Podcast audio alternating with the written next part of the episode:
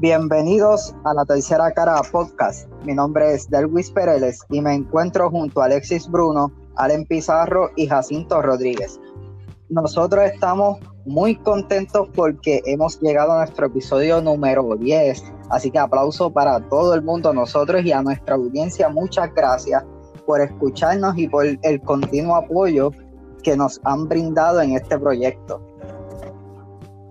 Bueno, gente, de cara a este próximo viernes 30 de octubre, la tercera cara desea platicarles sobre uno de los acontecimientos más importantes en la historia política de Puerto Rico.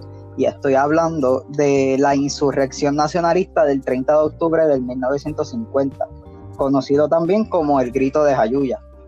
Hoy nosotros conmemoramos este histórico evento ofreciéndoles un resumen de los sucesos lo que estos eventos significan para cada uno de nosotros, no sin antes pasar con Jacinto para que nos dé la cita lapidaria de la, de la semana. Jacinto, dime lo que hay. ¿Qué hay? ¿Qué hay? Buenos días, saludos a todos. El miércoles. Este, la cita lapidaria de hoy es por Ramón Emeterio Betances. Los hombres pasan pero los principios quedan y triunfan. Y hablando de triunfos, quiero dedicarle unos momentos para felicitar a nuestros vecinos bolivianos, nuestros compas, que enhorabuena han logrado por su resiliencia y pues por su resistencia el volver a su política de gobierno deseada. Para los que no conocen, pues Bolivia tuvo un incidente hace 10 meses, un año atrás, donde se había este, acusado a Evo Morales, expresidente de Bolivia, por fraude. Evo Morales este, fue electo democráticamente como un partisano socialista. Y ahora mismo los bolivianos han vuelto a este sistema socialista de manera democrática, cosa que pues uno no, espera mucho de, países ahora mismo latinoamericanos en el siglo XXI. Y pues ver esto que está pasando hoy en día en nuestras aguas cálidas significa que hay esperanza aún para nosotros. ¿Sabe? Cojamos esto de ejemplo a seguir, ya que pues si nuestros vecinos lo han logrado y están felices con ellos, pues tenemos esperanza para hacer lo mismo. Definitivamente, Jacinto. Y claro, cuando hablamos de, esto, pues hay que, hay que tener claro que el, ejemplo que debemos tomar de nuestros hermanos bolivianos es que eh, sí se puede aspirar a un país mejor y sí nos podemos organizar de manera que, que triunfemos en todos los aspectos de, nuestra sociedad, económicamente, culturalmente, ¿verdad? Y digo culturalmente porque sabemos que Bolivia tiene una cultura indígena exquisita, eh, muy, muy, muy prestigiosa eh, en América Latina. Y que como puertorriqueños, de, como dije, de, igual forma, eh, podemos tomar este, este, ejemplo para, para ir pensando en qué es lo que nos conviene para el presente y para el futuro. Claro, no, no exactamente como, como Bolivia necesariamente, porque cada, cada país tiene su, idiosincrasia y sus necesidades particulares. Claro, eso es ya hablándole un poco la, parte científica social. Eh, muy, me siento eh, sumamente orgulloso por la República Plurinacional de Bolivia, eh, quienes no permitieron que este régimen, este golpe de Estado, eh, se perpetuara y se instaurara. Pues yo pienso que Bolivia es el ejemplo máximo de resistencia. Eh, no podemos olvidar que la mayoría de los habitantes de Bolivia son indígenas y que luego, luego de todo, ¿verdad? De todas estas denuncias dirigidas por la derecha bolivariana y apoyadas también por, el gobierno norteamericano, sobre los supuestos fraudes que se, que se llegaron a identificar. Luego se supo que todo eso era falso. Este, así que yo también me siento bien contento con, con, este triunfo de los bolivarianos. Eh, porque es importante resaltarlo, es importante eh, pues tenerlo en perspectiva y también pues que sirva también de ejemplo a, otros países, específicamente aquí en Puerto Rico, que obviamente que carecemos de, democracia y hay mucha gente aquí que, hasta se, atreven a hablar eh, de, democracia en otros países cuando ni, en, el, nuestro pues la tenemos. Sí, Allen, y, claro, este, una pequeña aclaración, el gentilicio viene siendo bolivianos, ya bolivariano viene siendo otro adjetivo que pues está relacionado a otra, a, otra conversación, pero, pero chévere. Bueno, entonces chicos, ¿qué le parece si, si, ¿verdad? si vamos directo ahora al, tema? Este, Allen, ¿te parece darnos una breve explicación sobre los acontecimientos eh, previos al grito? Pues mira, sí, este, el grito de Jayuya es un ejemplo más de la lucha puertorriqueña por la liberación nacional y política de nuestro país. Para poder entender esto, pues es importante, como bien acabas de decir de Luis, eh, mirar hacia atrás. Eh, hay unos acontecimientos históricos que, que hay que mirar y que son vitales mencionar y que pudieron haber influenciado en que una vez más el pueblo puertorriqueño se levantara contra el colonialismo. Pues como bien sabemos, vamos a empezar por, por el 1897. España le concede a Puerto Rico una constitución autonómica el 25 de noviembre de 1897 y que la misma autoriza la formación de un gobierno autonómico. ¿Por qué digo esto? Porque o por qué es importante resaltar en esto? Eh, pues precisamente porque los puertorriqueños desde hace mucho tiempo estaban aspirando a la independencia, a la liberación nacional y de cierta forma eh, se le brindó al pueblo unas herramientas eh, de autonomía muchísimo mayores que las que tenemos ahora. Todo cambió el 25 de julio de 1898 con la invasión militar norteamericana a Puerto Rico. Se impone un gobierno militar estadounidense mediante la ley Foraker y con ella las leyes de cabotaje que aún continúan teniendo un impacto económico devastador en nosotros. Nos imponen luego la ciudadanía norteamericana y miles de puertorriqueños participan de la Primera Guerra Mundial. Eh, exactamente, para esa época se dieron cuenta que Estados Unidos no vino a Puerto Rico a establecer tal cosa como democracia y libertad, conceptos que muchos creían y veían en la nación del norte. Por el contrario, el país se vio en una situación mucho más precaria que la que vivió con o bajo el dominio de los españoles. Para dar una breve estadística, 60% más de, las tierras productivas estaban en manos de corporaciones absentistas. Eh, más de 600.000 eh, personas estaban infectadas con un cinariasis, que viene siendo parásitos intestinales, y más de 30.000 personas estaban contagiadas con tuberculosis. Es decir, al parecer el sueño americano no había llegado al país en esa época. Y no podemos perder de perspectiva, no podemos perder de perspectiva tampoco que Puerto Rico para la década del 30, eh, si no era considerado el país más pobre, de Latinoamérica era uno de los más pobres del hemisferio americano. Luego en Puerto Rico se da la gran huelga azucarera nacional, liderada por Pedro Albizu Campos, que desató sin número de manifestaciones y diferencias políticas contra el gobierno colonial. Eh, para que tengan una idea del hambre y la explotación que muchos puertorriqueños llegaron a pasar en la década de los 30, Nuestros trabajadores de la caña de azúcar, que eran un sinnúmero y cientos de miles de puertorriqueños, cobraban 75 centavos al día. La persecución política de la policía insular con la ayuda norteamericana contra activistas o militantes de la independencia se puede ver reflejado y plasmado en pues, nuestras dos masacres, la de Río Piedras y la de Ponce.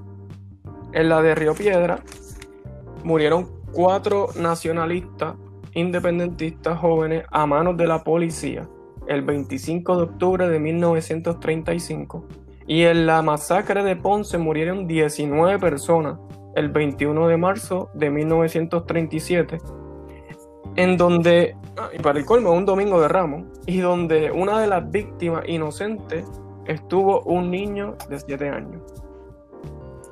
Esto que les voy a contar eh, y explicar eh, es bastante, yo creo que, ¿verdad? Nosotros la hemos leído o hemos sabido de este, de este médico. Pero para los que no sepan, pues el odio hacia los habitantes de Puerto Rico por parte de una élite racista norteamericana no es nuevo.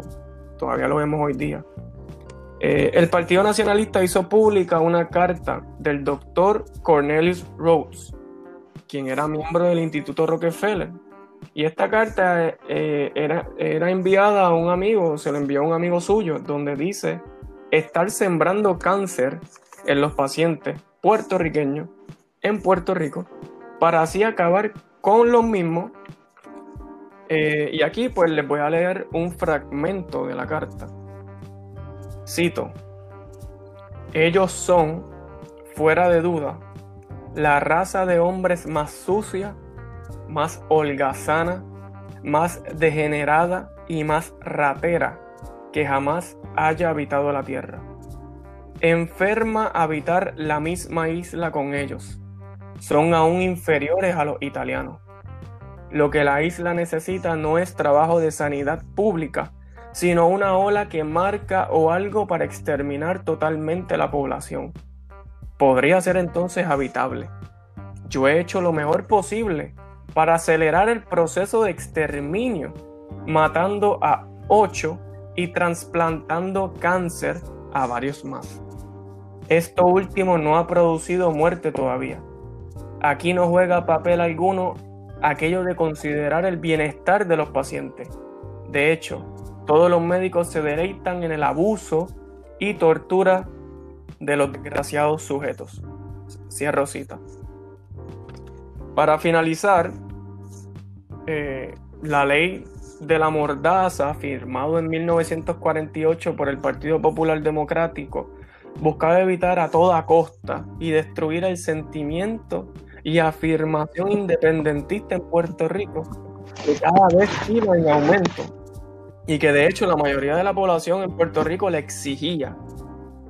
Esta convertía en delito toda aquella expresión pública que pudiera interpretarse como un llamado a la resistencia popular y oposición al colonialismo. Y para dar un ejemplo a esto, en Puerto Rico no se podía izar la bandera porque era considerado un delito. En Puerto Rico eh, no se podía mencionar ni la palabra ni el concepto de nación ni de patria porque era considerado un delito y pues te podían meter preso, torturar, multas de hasta 10 mil o más dólares este, por simplemente pues defender tus raíces puertorriqueñas. Esto es, ¿verdad? Esto es todo por mi parte. Espero que esto que acabo de explicarles pues nos pueda ayudar a poder, ¿verdad? A poder entender mejor el por qué los puertorriqueños una vez más se alzan eh, contra el gobierno norteamericano y colonial puertorriqueño.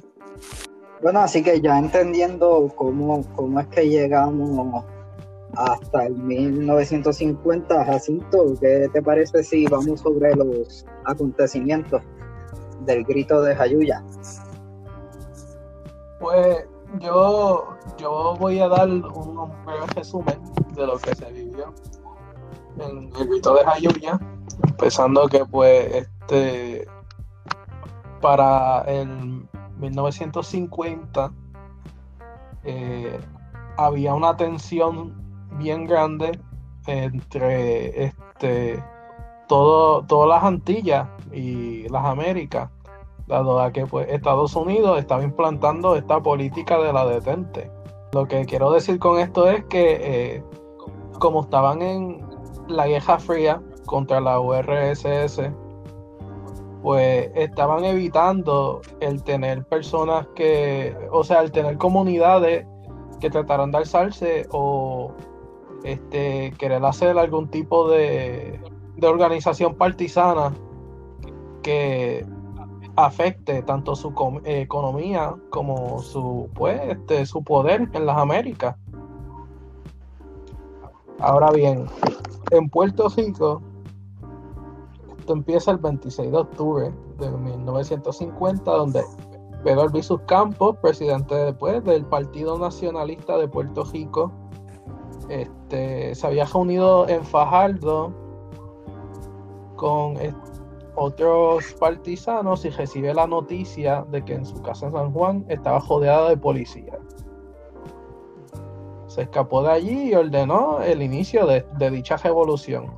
Esto también sale en un documental que se llama Insurrección Nacionalista.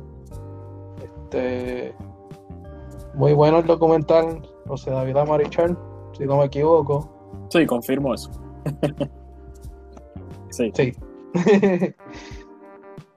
pues la revuelta se tuvo que adelantar un poquito más. Eh, la, como tal, la revuelta no iba a empezar el 30 de octubre. tenía un poco más de tiempo. Eh, se estaba, yo creo que, si no me equivoco, para noviembre era que, se iban a alzar, ¿no? Estaban tratando de de hablar con, con obreros para que se unieran. Sí, pero, se, pero a, causa de eso se tuvo que adelantar. Ajá, a causa de, la jedada, porque eso fue una jedada, se tuvo que adelantar. ¿Qué pasa? Este. Ya eh, el 27 de octubre habían intervenido a unos partisanos del PNPR que andaban en un vehículo y los detuvo la policía. Este, ahí pues se, hubo una baja porque este vehículo pues estaba transportando armas que se iban a usar para la revuelta. poco a poco eh, estaban perdiendo como que significativamente eh, parte de su fuerza militante y, y, de su inventario porque hablando en, realmente en números y, en equipo, para tú poder alzarte, pues tú necesitas un inventario. Uno no, va a estar con pues cuchillo de palo, ¿entiendes? Ah. Y las balas son caras. pues al día siguiente, algunos nacionalistas causaron un motín en la cárcel estatal de San Juan. En dicho motín escaparon 112 presos y un par de guardias perdieron sus vidas. Ahora, en el 30 de octubre del 1950,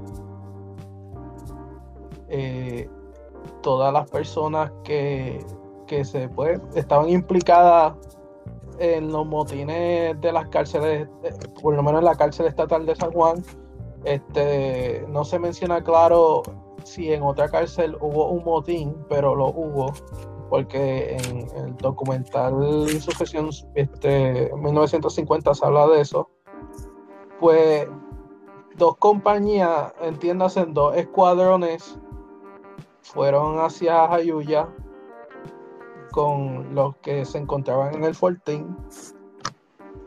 Y ya en el 30 de octubre los nacionalistas se levantan como tal y luchan contra los guardias este, municipales, pues entrándose a, tiro desde el cuartel este, hacia el pueblo como tal. Fue una un tipo de, de, de, guerrilla warfare, de guerra entre guerrilla y la policía. Pero cabe destacar que no solamente fue en Jayuya que se produjo este, este fenómeno, sino que esto se extendió desde Ponce, Mayagüez, Naranjito, Arecibo, Utuado, San Juan, al igual que Jayuya.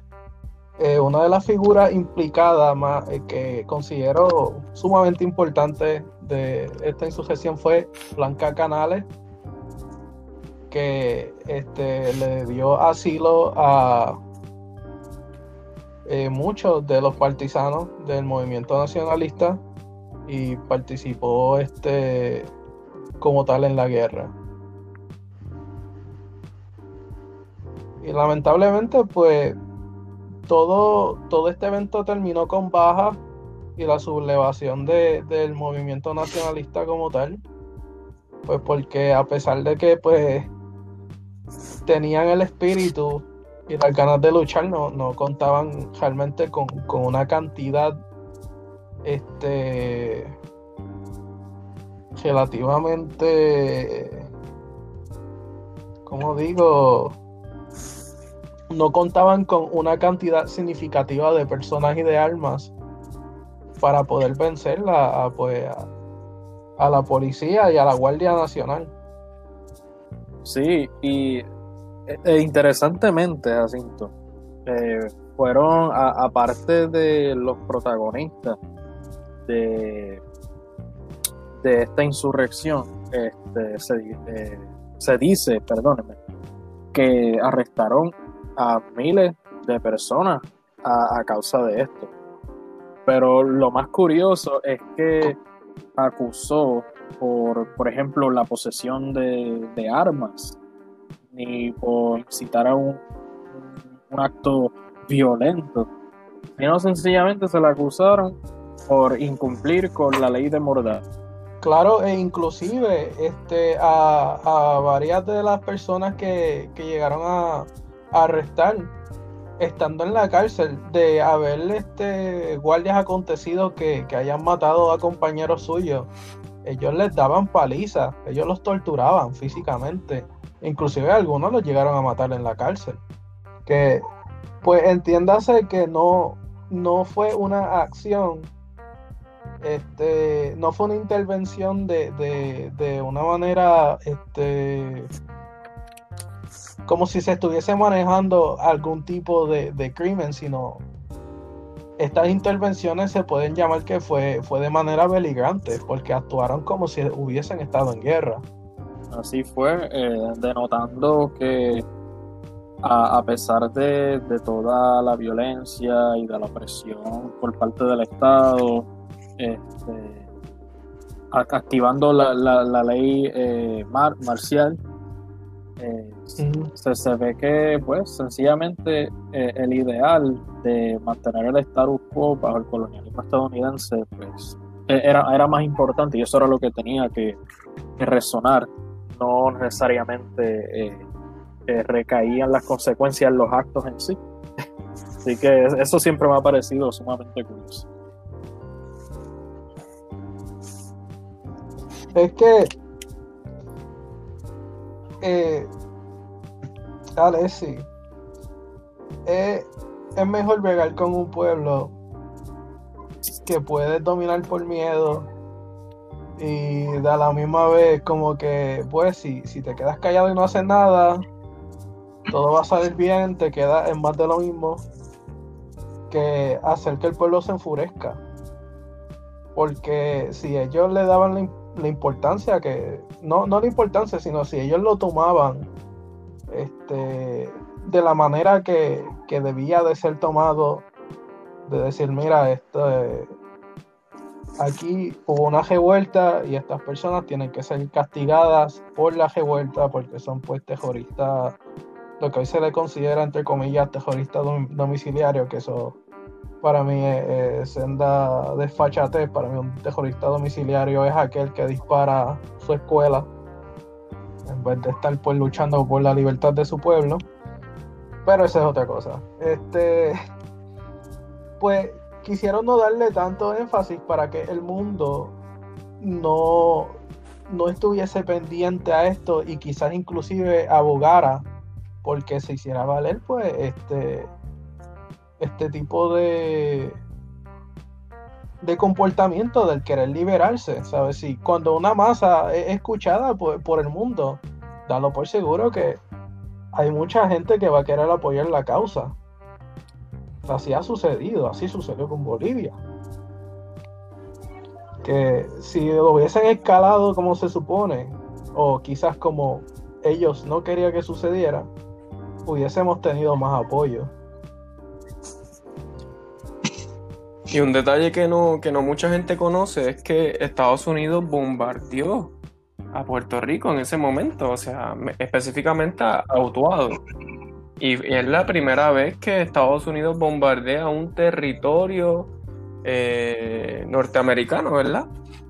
Y no mucha gente conoce de, ese detalle, así que era tanto la importancia estratégica y económica eh, de Puerto Rico para Estados Unidos que hasta tuvo que bombardear. No, Alex, y e, hicieron, perdóname, Delwix, este, es que antes que sí. comentando eso, Allen, y la otra cosa es que tras ese bombardeo que realizaron, ellos hicieron lo posible y lo imposible porque eso, esos acontecimientos, esas acciones eh, no, se, no salieran de Puerto Rico porque no les convenía. La presión internacional por parte de las Naciones Unidas iba a ser eh, un enorme problema. Estados Unidos. Así que, eh, en, palabras más cortas, ellos, ellos censuraron, censuraron ese, esas acciones. Sí, pero sí, sin embargo, ¿verdad? Este, eh, esos eventos llegaron a las primeras planas en, los periódicos eh, locales y verdad y, entonces en esas noticias es que, que se presenta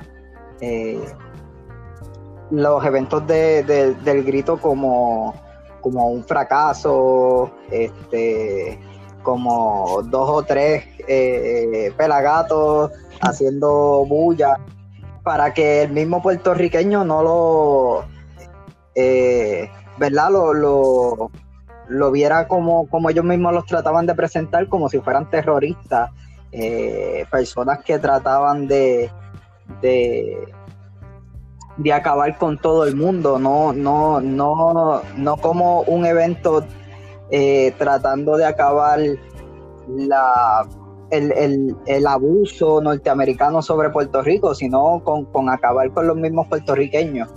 Este, esa era la intención eh, que se trataba de hacer dentro de Puerto Rico, o sea, que no saliera de Puerto Rico y que en Puerto Rico se viera de esa manera, eh, para que entonces los mismos puertorriqueños no difundieran nada eh, hacia, hacia, ningún otro, hacia ningún otro país que pudiera poner en el ojo internacional estos eventos. Pero eh, antes de continuar, ¿qué les parece si nos, nos tomamos un breakcito, Allen? De verdad que sí, vamos, vamos a coger un breakcito, unos minutitos a nuestra audiencia, a los que nos escuchan, no se nos vayan, cojan su monchi, su botellita de agua y compartan el podcast que vamos para el Agora.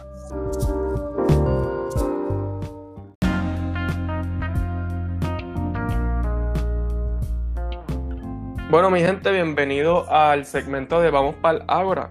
Vamos a estar aquí hablando sobre varios temitas, pero vamos a empezar con uno. Este, el 15 de octubre se celebra el Día Internacional de la Mujer Rural. Este, para dar un poco de contexto, este, se estableció en dicha fecha por la Asamblea General de la Organización de Naciones Unidas, la ONU, eh, con todo el objetivo y el propósito de reconocer a la mujer rural por su contribución en el desarrollo rural y agrícola, la erradicación de la pobreza y la mejora en la seguridad alimentaria. Y de hecho, otro detalle que debo también este, brindar es que en Puerto Rico, eh, luego del huracán María, habían aproximadamente el 8% de, de, de, las personas o que se consideraban agrícolas o que tenían fincas, etcétera, eran mujeres. Luego del huracán María subió a un 13%, o sea que subió un 5% más. Así que eso es bueno, vamos, vamos en aumento. ¿Qué me tienen que decir? Eh, definitivamente, Allen, eh, un evento, una conmemoración digna de, más que digna, de reconocer eh, la labor de las mujeres en en nuestra sociedad o en la sociedad en general. Sabemos que en este programa hemos tocado eh, varios temas con relación al, al, trabajo y al quehacer de, de las mujeres. Así que, que, que realizan nuestras mujeres en, en, todos los campos, ya sea, como bien mencionaste, en, yo entiendo que debemos ir encaminándonos también a, resaltar esta, e, e, estas magníficas labores de la actividad agrícola, como lo es eh, en el campo de la nutrición, de la alimentación. Así que, eh, nada, vamos para adelante. Así mismo es. Y, y que nuestras raíces, ¿verdad? Eh, puertorriqueñas, desde nuestras culturas taínas, donde la mujer rural, o sea, la mujer tenía una importancia en, la agricultura precisamente, o sea, bueno, a nivel general, pero ¿verdad? recordemos que la mujer taína era la que, la que hacía la siembra eh, y la que hacía el recolectado. Que nosotros mismos pues tenemos, dentro de, nuestra cultura hay unos remanentes eh, donde hay una gran importancia de la mujer eh, rural.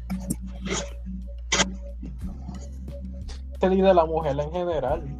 Claro, Sea de, de, zona rural o de la metrópoli. Este, hemos visto que a través de los tiempos, pues, la, mujer ha tenido y tendrá siempre, pues, sus roles sociales que influyen de manera exponencial en nuestra sociedad, porque, coño, mano, todos tenemos madre, de ahí empieza todo la primera influencia que tú recibes de tu madre, que es la primera que te enseña a hacer.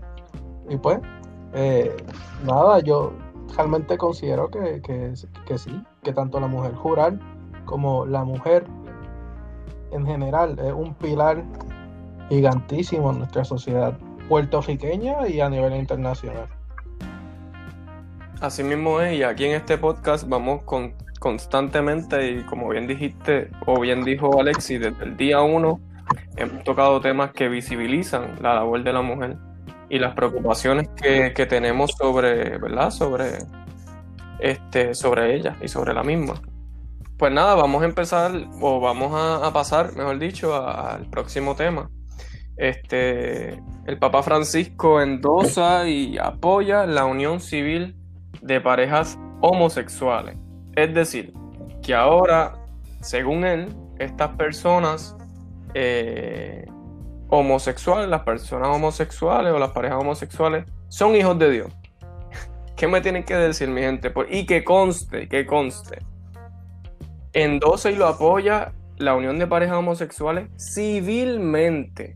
O sea, la unión matrimonial siempre y cuando sea civil, pero no necesariamente católica. ¿Qué me dicen? Mira, pues mira, Allen, este, eh, ¿verdad? Para mí que, que soy católico, esto no es tanto una noticia nueva, sino eh, algo que me parecía importante, me parece que era importante que el Papa Francisco aclarara, eh, ¿verdad? Porque no es que la Iglesia Católica rechace al eh, homosexual o a la comunidad homosexual, ¿verdad? Eh, simplemente no acepta el matrimonio eh, homosexual entre personas del mismo sexo. y por ende, siempre se le, se le, se le reconoce su importancia dentro de la sociedad si la persona, y, y, que es importante reconocer reconocer su dignidad como persona y reconocer sus decisiones. Eh, pero Delwin, ¿no crees que sea una contradicción el hecho de que la propia Iglesia Católica, ¿verdad? Como el Papa Francisco representando la Iglesia Católica, este, salga a decir ahora que, este, que los homosexuales o las parejas homosexuales, eh, o mejor dicho, que ellos apoyan y endosan esa unión civil entre, ¿verdad? Entre, entre gente o personas del mismo sexo, pero que sin embargo no pueden casarse en la iglesia católica. Y si la persona o la pareja homosexual es católica, no es una forma de excluir y de, discriminar contra esas personas. Mira, lo, lo que pasa es que dentro de la iglesia católica hay una distinción entre el acto y el hombre, ¿verdad? Eh, eh, o sea, entre el acto y la persona. Eh, el acto dentro de la creencia católica puede ser catalogado como, como bueno o malo. Ahora bien, el mismo Papa Francisco se ha expresado anteriormente de que él no es quien para juzgar el acto homosexual. O sea, él como papa, como sumo pontífice, no es quien para decir si una que es homosexual es buena o mala, o si va a llegar al cielo o no, o si es hijo de Dios o no. Eh, eh, dentro de la creencia católica, son hijos de Dios independientemente de, su estilo de vida o de sus propias creencias religiosas. Y se reconoce la voluntad de cada quien. Y por eso es que se enfatiza en los derechos civiles. ¿Qué está diciendo? Mira, civilmente, pues sí, tú puedes ser homosexual. Ahora, si tú quieres casarte eh, dentro del rito de la Iglesia Católica, eso es lo único que no es aceptado. En parte, pues aplaudo mucho de que, de que pues esté llegando pensamientos progresivos o este ya cambiante de, una generación pues que está viva a la iglesia porque el mundo cambia los ideales cambian porque las instituciones no pueden adaptarse no pero parece un poco raro eh, o un poco insólito de que pues si tú aplaudes que la conducta sea normal porque tú no permites entonces que una persona que se rige por sus convicciones y por sus creencias, terminar con su sacramento. Porque este, yo me acuerdo, yo eh, llegué a coger la confirmación y todo eso, porque ya no lo sigo. Pero este el, el que se rige por la iglesia católica o el que practica la creencia católica pues tiene que pasar por unos sacramentos, ¿no? Por lo general. Pues entonces, ¿por qué no permitirle a personas que quieren tener una alianza de amor, pues tenerla por medio de un sacramento del cual ellos son devotos? Ese es como tú coger, tú tomar, perdón, este, y a, una persona que practica el budismo y decirle, mira, este, no puedes tomar tu voto de silencio porque eres mujer, o no puedes tomar tu voto de silencio porque eres homosexual. O no puedes este, ascenderlo, hacer XY cosas por, por XY problema. ¿Cómo, ¿Cómo tú pretendes coger y tomar, cómo tú pretendes tomar a una persona que es devota y juzgarlo por una moral antigua. Cuando este la base de tu creencia es amar al prójimo sobre todas las cosas. Las ambigüedades estas que, que denota la Biblia de que si hombre con mujer, la heterosexualidad, eh, ¿sabe? Eh, eh, esto es un poco ambiguo para tú eh, tomar ahora y, y decir, ah, este, pues yo estoy a favor de la comunidad LGBT, pero tú no vas a cumplir mis sacramentos si eres católico. ¿Sabes? ¿En serio estás a favor de la comunidad LGBT si le estás negando un pasito para llegar al cielo, entre comillas? Me parece, me parece, con todo el respeto, me parece estúpido. Yo, eh, Alexi. Bueno, yo eh, estoy con Jacinto en que sí, eh, el Papa Francisco ha sido bastante consistente en cuanto a su posición eh, con la aceptación de la comunidad LGBT. pero sin, sin embargo, yo en cierta manera siempre he cuestionado, estás apoyando esta medida progresista pero ¿con qué intención? Eh, porque que yo sepa, todavía en el siglo XXI la iglesia sigue siendo una institución de poder enorme. Así que yo, yo sencillamente lo dejo con eso. algo que quiera este, añadir para entonces terminar con el tema. Simplemente este, a mí, ¿verdad? No me parecería tanto como un apoyo, sino como una aceptación, pero pues ya eso me parece que es un poquito más eh, subjetivo a la interpretación de cada quien. Bueno, pues nada, mi gente, vamos a pasar al próximo tema. Eh, Pepe Mujica se despide oficialmente de la política en Uruguay.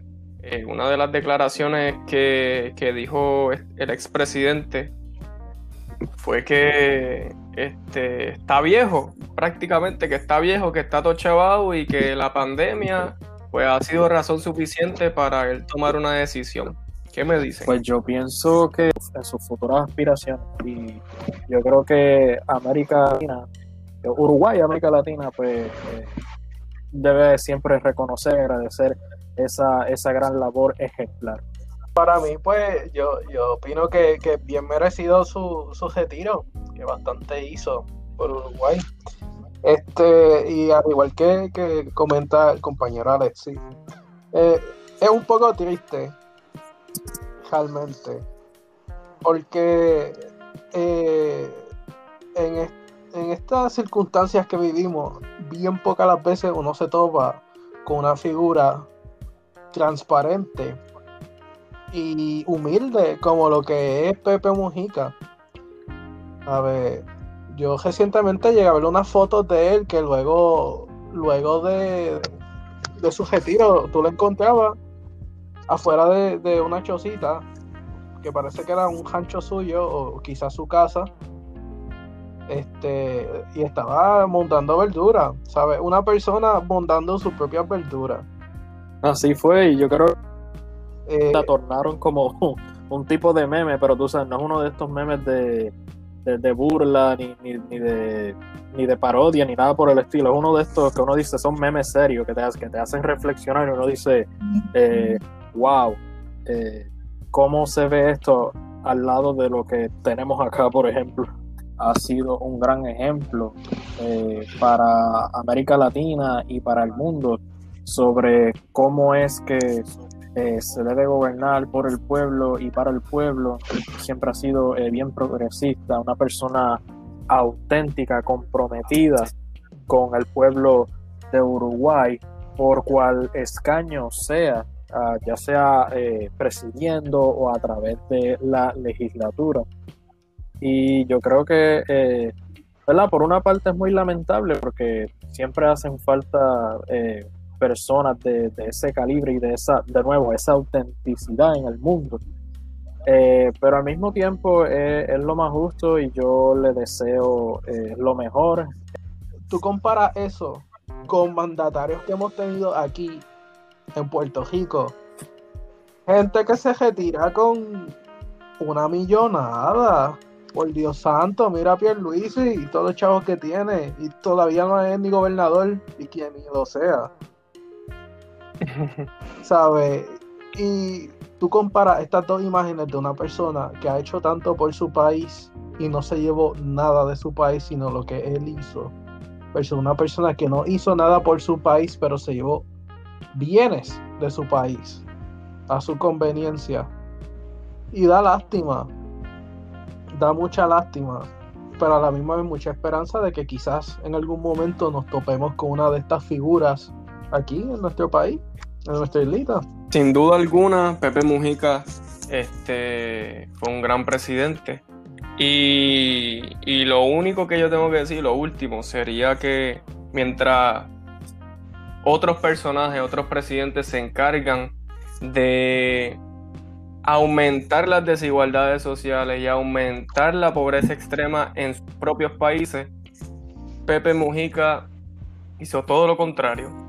Disminuyó la, pobreza extrema a tal punto de que Uruguay, en, o mejor dicho, en Uruguay ya no existe pobreza extrema. Así que realmente la labor de este individuo y este personaje es ejemplar. Así que nada, terminamos por hoy. Esto ha sido todo por Vamos para la hora.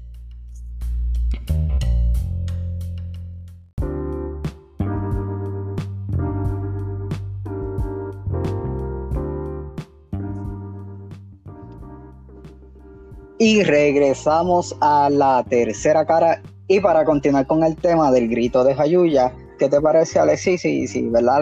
Le, metemos un poquito entonces a la figura exponencial eh, de, este grito. Quisiera aprovechar este espacio para resaltar a una figura en particular, pero sí también creo importante, por lo menos mencionar de manera breve, eh, algunos de los líderes de esta insurrección o del grito de, de Hayuya y cuáles fueron sus roles. Obviamente no nos da tiempo para, para darle luz a todos, pero, pero vamos con los más, eh, ¿verdad? Con los protagonistas más protagonistas. Así que vamos a, comenzar con, obviamente, con el líder y el presidente del Partido Nacionalista de Puerto Rico, Pedro Albizu Campos, quien fue el maestro y el, y el organizador de esta revuelta que como mencionamos en la primera parte del programa, originalmente eh, se tenía eh, planeado eh, pues de manera que se pudieran reclutar distintos sectores sociales para que se unieran a la causa. Pero sin embargo, esto se, se, tuvo que adelantar. Así que eh, vamos a, darle luz un poquito a, también a Guillermo eh, Rafael González Ubilde, que era un nacionalista joven y se le reconoce por su intento de, llevar su ataque, pero lamentablemente eh, fue un, un, fracaso porque habían unos policías dentro de una casa eh, que tenían eh, detenidos otros nacionalistas y cuando eh, Guillermo, perdón, Guillermo González, y estuvo a punto de disparar, pues no anticipaba que iban a estar estos policías y lamentablemente sufrió de, disparos y pues, como, como dicen coloquialmente no hubo break para él también mencionamos a Oscar Collazo y a Griselio Torresola, eh, quienes fueron los que llevaron a cabo el ataque a la casa Blair el 1 de noviembre de 1950 en, el intento de asesinar al presidente en ese tiempo, eh, Harry S. Truman, en un intento eh, fallido, pero también están los que decidieron llevar un ataque frente a la fortaleza. Eh, este ataque fue encabezado por Raimundo Díaz Pacheco, junto a Manuel Torres Medina, Roberto Acevedo y Domingo Heraldo Resto. Eh, y esa confrontación tuvo una duración de, dos horas. Eh, hubo una, una baja civil y de igual manera la de un bombero y pues estos nacionalistas eh, murieron en acción eh, después de dos horas de ese intercambio. Pero yo dije al principio, y estos solamente son algunos, y sé que solamente he tocado la superficie, pero no da el tiempo. Así que eh, quiero resaltar a, lo que es para mí la figura más importante de, este, de esta revuelta. Blanca Canales Torresola, y Blanca Canales Torresola fue una, mujer nacida y creada en Jayuya. Cuando pasa a la Universidad de Puerto Rico, pues ella se topa con precisamente con Pedro Albizu Campos y ella quedó fascinada con ese discurso de la institución y sus ideales eh, de libertad y de independencia ella luego decide afiliarse al Partido Nacionalista. Y no solamente eh, se afilió, sino que asumió un puesto de, liderato dentro de ese movimiento. Eh, pues volviendo al aspecto de, de y sus estudios, pues eh, hay que denotar que ella fue trabajadora social y y se, distinguió por ser una de, las pioneras en el trabajo en el área de trabajo social en nuestro país que eso es importantísimo porque ella luego pasa a, hacer unos estudios unas investigaciones y llega a la conclusión que los problemas sociales que viven los puertorriqueños redundan en, un, en una sola problemática, que era la situación colonial de Puerto Rico. Y es por eso que, a raíz de que ella también asume el, el, liderato en el Partido Nacionalista de Puerto Rico, pues empieza a organizarse para llevar a cabo eh, esta insurrección. Eh, aún, con una ley de, de mordaza eh, en, vigor, digámoslo así, digámoslo así. Y ella, al adelantarse esta, el, el grito de huya, pues ella procede a llegar al, a un cuartel de la policía, a llegar al, al correo postal y a cortar, perdón, a quemar este, estos edificios adicional a, a, a, llegar a cortar las líneas telefónicas. Y luego de eso, ella se convierte no solamente en la primera mujer, ella se convierte en la primera persona en izar la bandera de Puerto Rico y proclamar la República de Puerto Rico. Eh, y como dije, a pesar de que había una ley de mordaza vigente que eh, eh, acciones como proclamar el sentido independentista y mostrarse en contra de, los intereses de, insular este caso la administración colonial, como lo hemos descrito en, ocasiones anteriores, y eh, contra el régimen estadounidense. Así que eh, eh, resulta que Blanca Canales junto a otros nacionalistas tomaron el control, llegaron a tomar el control de Jayuya. Y siendo Jayuya la sede de este notorio ataque, cabe destacar que ella no, no solamente asumió el, eh, eh, el liderato para, para, llevar a cabo eh, este, este ataque, sino que los nacionalistas llegaron a tomar el control de, ese pueblo por varios días, hasta que entonces se activa el, gobierno de, Puerto Rico, activa la, ley marcial eh, lo que resultó en que la Guardia Nacional eh, pues retomara el, poder y que esta, este movimiento eh, se le considerara un fracaso, entre comillas.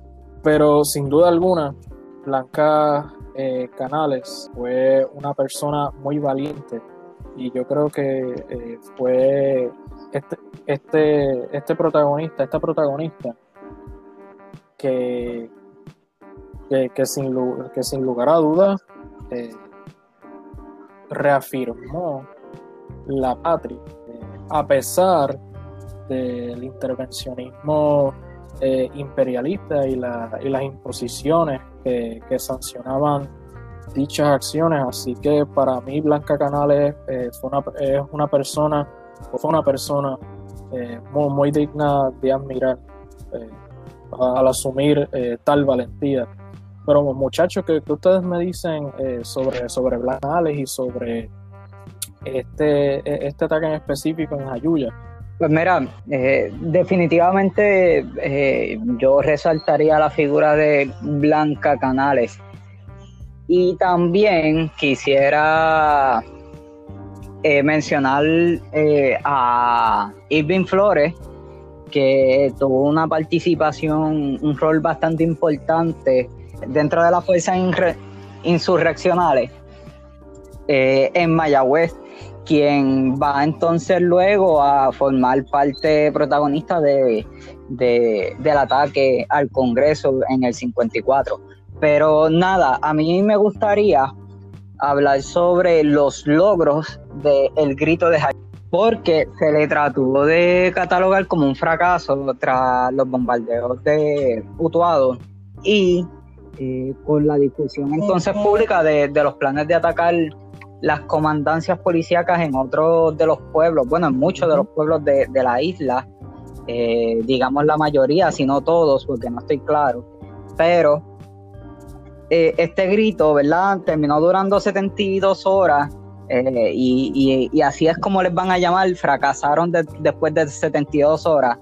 Eh, como que mira lo poco que duró esta alegada revolución. pero, sin embargo, esas, dos esas 72 horas comenzaron a atraer el ojo internacional porque es importante recordar, como habíamos mencionado antes, que Estados Unidos estaba comprometido ante la ONU de, acabar con las colonias después de la Segunda Guerra Mundial. Y entonces una, una de las intenciones de Estados Unidos era que no se supiera lo que estaba pasando en Puerto Rico. Y el grito de Cayuya lo que hizo fue reafirmar la nacionalidad puertorriqueña la cual estaba reprimida por la ley 52 o ley de la Mordaza. Y de hecho, a, los revolucionarios, como se mencionó ahorita, que quisiera recordarlo, que no se, no se les emitieron cargos por los actos de violencia eh, realizados durante el grito, sino que más bien pues se, les acusó de violar la ley y por eso fue que se les encarceló, o sea, se les encarceló por, por ser y reafirmarse puertorriqueños. Y precisamente por estos puertorriqueños que batallaron y muchos que perdieron la vida, es que hoy en día nosotros ya nos llamamos puertorriqueños, porque esas acciones fueron las que con el ojo internacional encima afirmaron nuestra identidad y lograron que se nos reconociera como puertorriqueños. Para mí ese es el logro más importante que tuvo Jayuya eh, y que hay que tener en cuenta antes de catalogarlo si fue un, como un fracaso o, o definitivamente y, yo creo que eh, es importante eh, que a raíz de eso pues la gente entienda de que la puertorriqueñidad en, en ese no no se derrotó y que no se ha derrotado, que al sol de hoy, a pesar de la condición colonial a, la que estamos eh, sujetos, lamentablemente, eh, todavía nosotros eh, hacemos sentir esa, esa nacionalidad, ese amor por nuestro país, por nuestra gente, por nuestra etnia, nuestra cultura y algo que, lo seguirá haciendo. Y, yo, y, de, igual manera también pienso que eh, es muy importante eh, visitar estos, estos acontecimientos, repasarlos para hacernos pensar de cómo es que nosotros debemos eh, pensarnos como puertorriqueños y, y, cómo hoy día podríamos entonces continuar en la defensa de esa puertorriqueñidad y aspirar a un cambio contundente, un cambio serio y un cambio que nos beneficie a todos. Y tal vez pues, eh, no sean necesariamente por los mismos métodos, porque eso yo no lo sé. Eh, eso lo determinará el pueblo puertorriqueño, pero sin embargo entiendo eh, que las, bases están y tanto para aprender de los errores como para aprender a organizarnos como pueblo. Así que mi gente, esto es todo por el episodio de hoy. Eh, es bien importante entonces ahora que, ¿verdad? Con esto lo que queremos es que este próximo 30 de octubre, pues ustedes eh, recuerden eh, el grito de Jayuya y sepan que esta fecha ha sido una importante dentro de la historia de Puerto Rico. Así que, ¿qué te parece, Alexis, si nos tiras las redes sociales? Pues claro que sí, Luis. Pero antes de eso, quisiera reiterarles eh, que estamos disponibles en nuevas plataformas. Si nos estabas escuchando en Anchor, ahora tienes la oportunidad de escucharnos en sitios como Spotify, Apple Podcasts, un innumerable, eh, una innumerable cantidad de plataformas. Recuerden también oír el. Recuerden también escuchar el episodio anterior episodio 9, la poesía como misión puertorriqueña en el siglo XXI, donde tuvimos al, al poeta Rubén Alejandro Moreira y nos acompañó a hablar de poesía y también a declamar poesía. Recuerden siempre seguirnos en Twitter, Facebook e Instagram como La Tercera Cara PR, todo seguidito, todo en minúscula, para enterarte sobre todas las noticias, actualizaciones, temas, actividades en La Tercera Cara. Eso es La Tercera Cara PR. Y recuerden mi gente que ustedes nos pueden escuchar en cualquier momento, a cualquier hora, en cualquier día. Y pueden escuchar cualquiera de los otros episodios premios, previos que, que hemos publicado. Así que una vez más, nosotros fomentamos el pensamiento crítico y objetivo. Hasta la próxima.